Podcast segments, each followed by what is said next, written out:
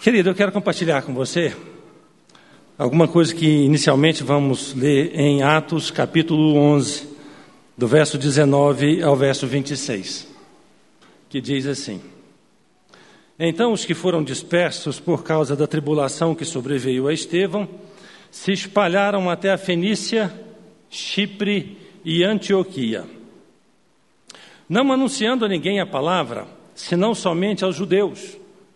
Alguns deles, porém, que eram de Chipre e de Cirene e que foram até Antioquia, falavam também aos gregos, anunciando-lhes o evangelho do Senhor Jesus. A mão do Senhor estava com eles, e muitos, crendo, se converteram ao Senhor.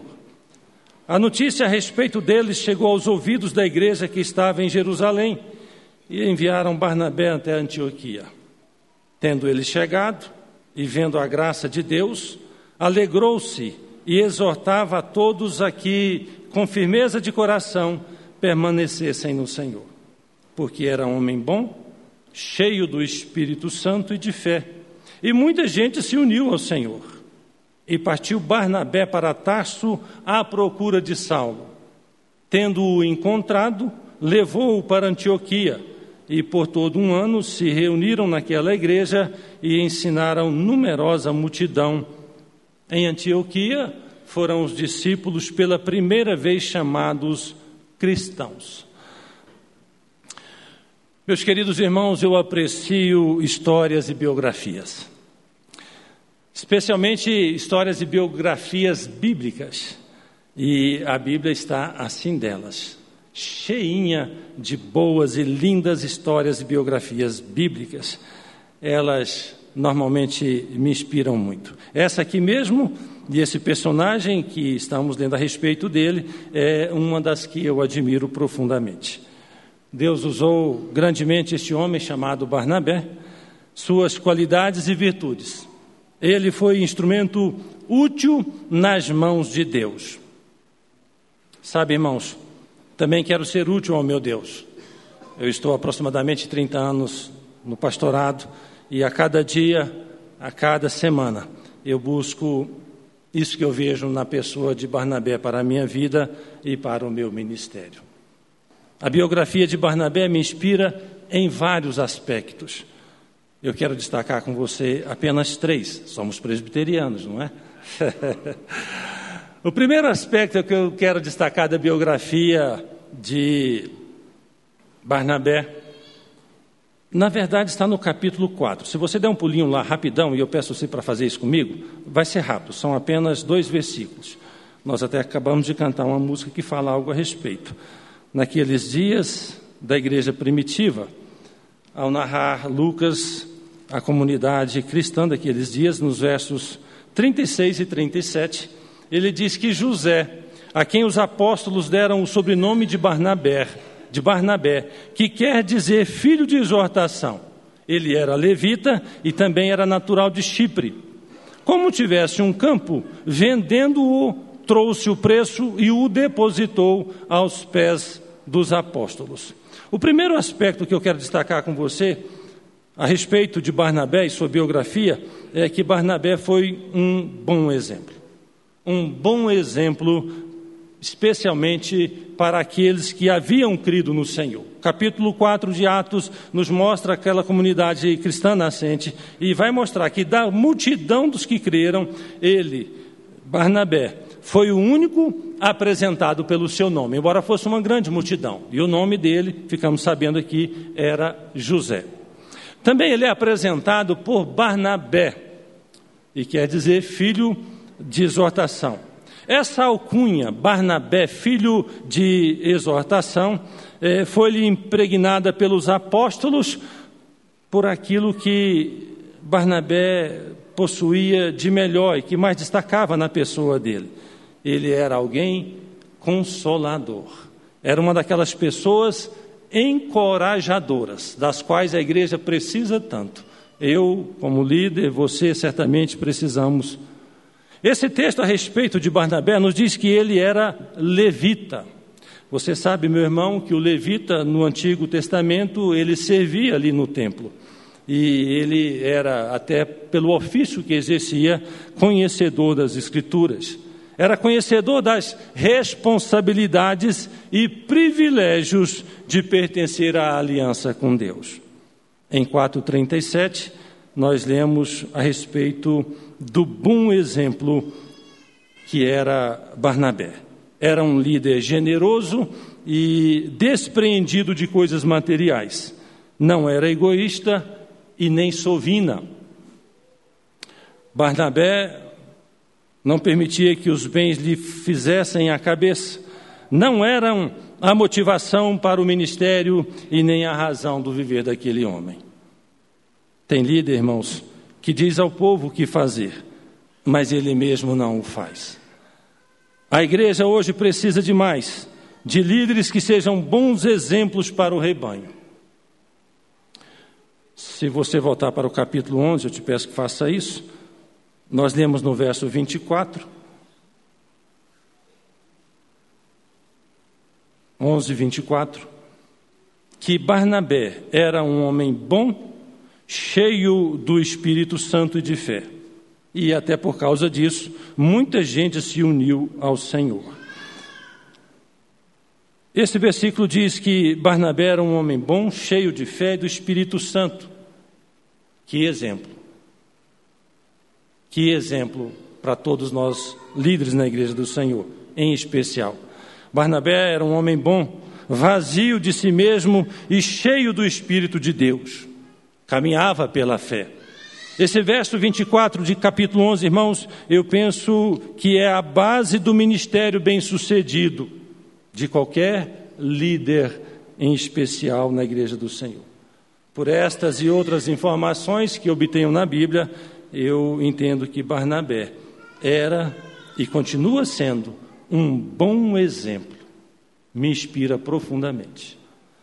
Um segundo aspecto na vida desse homem de Deus aqui no capítulo 11, versos 22 e 23, eu leio que a notícia a respeito deles, daquele grupo de irmãos que, por causa da perseguição, chegaram até Antioquia, e então no verso 22 eu leio que a respeito dessa notícia, a igreja que estava em Jerusalém tomou conhecimento. E então enviaram Barnabé até Antioquia. Tendo ele chegado ali em Antioquia, ele viu o que, meus queridos irmãos? Você pode eh, dizer para mim o que é que ele viu ao chegar naquela igreja? Graça a graça de Deus. Isso me impressiona. Aquele homem enviado pelos apóstolos para aquela igreja nascente, diz aqui o verso 23: tendo ele chegado e vendo a graça de Deus, alegrou-se e exortava a todos a que, com firmeza de coração, permanecessem no Senhor.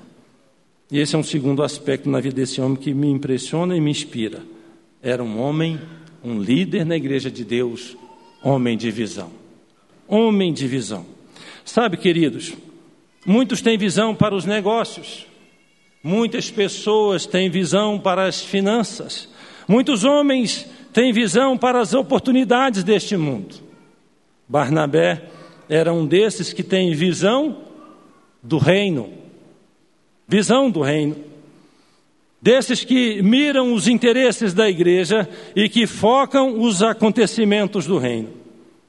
Quando a igreja lá em Jerusalém soube da expansão do evangelho entre os gentios na cidade de Antioquia, então os apóstolos enviaram um de seus melhores líderes para aquela igreja nascente.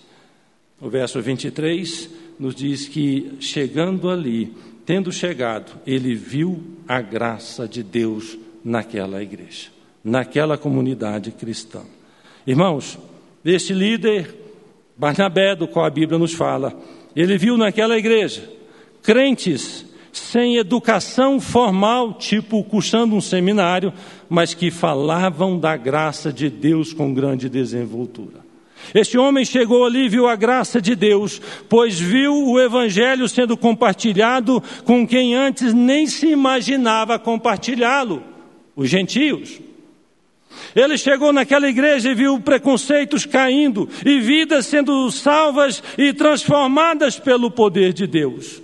Chegando ali naquela igreja, ele viu a graça de Deus, viu que aqueles irmãos da igreja de Antioquia eram flexíveis na abordagem aos gentios, aos não cristãos.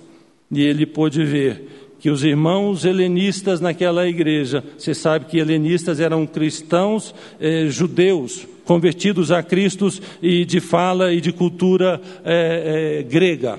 Então aquela igreja é, cresceu e o evangelho expandiu, principalmente por meio daqueles judeus convertidos a Cristo, mas que estavam familiarizados com o mundo grego, com os gentios. E Barnabé então chegou ali e ele viu viu que aqueles irmãos helenistas em especial, eles estavam mais familiarizados com a linguagem e com a cultura dos cristãos, dos não cristãos, digo, e então eles apresentavam o evangelho numa linguagem muito mais acessível àqueles gregos, gentios, não cristãos e não judeus. Este homem chegou naquela cidade, naquela igreja nascente, ele viu a graça de Deus ele viu também a necessidade de exortar todos à firmeza e à permanência no Senhor, diz esse versículo. Aquele homem de visão, visão de Deus, não criou obstáculos para receber gentios na igreja. Pelo contrário, o verso 23, na sua primeira parte, nos diz que ele se alegrou em ver a igreja do Senhor recebendo vidas transformadas é, que antes nem se pensava nisso. Meu irmão, verso 25. O verso 25, depois de nos falar que ele chegou naquela cidade e viu a graça de Deus naquela igreja, nos diz que ele partiu para Tarso à procura de Saulo. Aquele homem vendo a graça de Deus, viu também naquela igreja necessidades e oportunidades. Ele foi buscar reforço vendo a necessidade. Ele sabia que sozinho a obra é mais difícil, rende menos e tem um alcance limitado. Sabe, irmãos, a visão que Barnabé possuía do reino me inspira profundamente. além de ser um bom líder, exemplo, especialmente para os cristãos, além de ser um líder que teve uma visão da glória de Deus, Barnabé me inspira também porque ele era aquele tipo de líder que forma líderes melhores do que a si próprio. verso 25 e 26, acabei de ler o 25, dizendo que ele partiu à procura de Tarso, até a sua cidade, Tarso, ele foi à procura de, de Saulo, desculpe. E no verso 26 eu leio que, tendo-o encontrado, encontrado a Saulo, levou-o para Antioquia, e por todo um ano se reuniram naquela igreja e ensinaram numerosa multidão.